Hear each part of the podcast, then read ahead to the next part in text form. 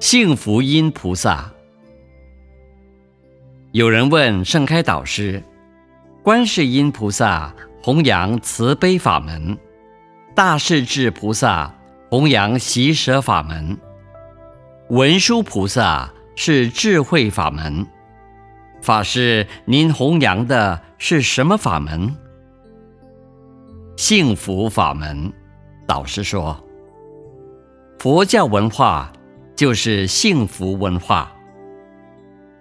又说，人类之所以没有幸福，就是因为人心充满贪、嗔、痴、慢、疑等，造成了苦海世间，灾祸连连。